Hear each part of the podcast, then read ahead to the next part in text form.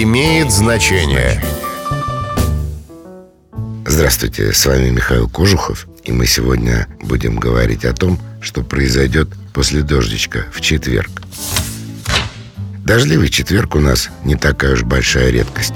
Между тем, выражение «после дождичка в четверг» предполагает, что дожидаться этого самого дождя – дело муторное, безнадежное. С чьей же легкой руки четверг считается засушливым днем? Вспомни славянскую мифологию.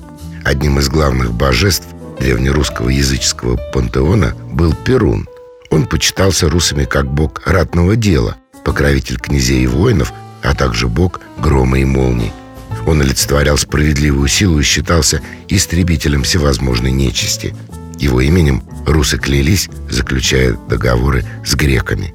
Славянскому Перуну был посвящен один из дней недели – четверг.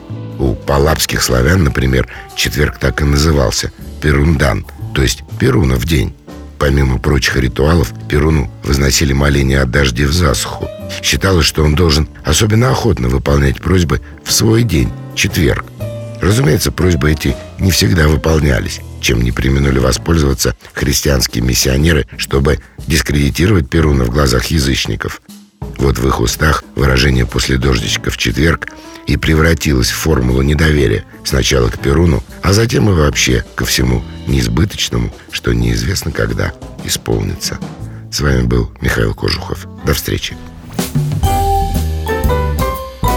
Имеет значение.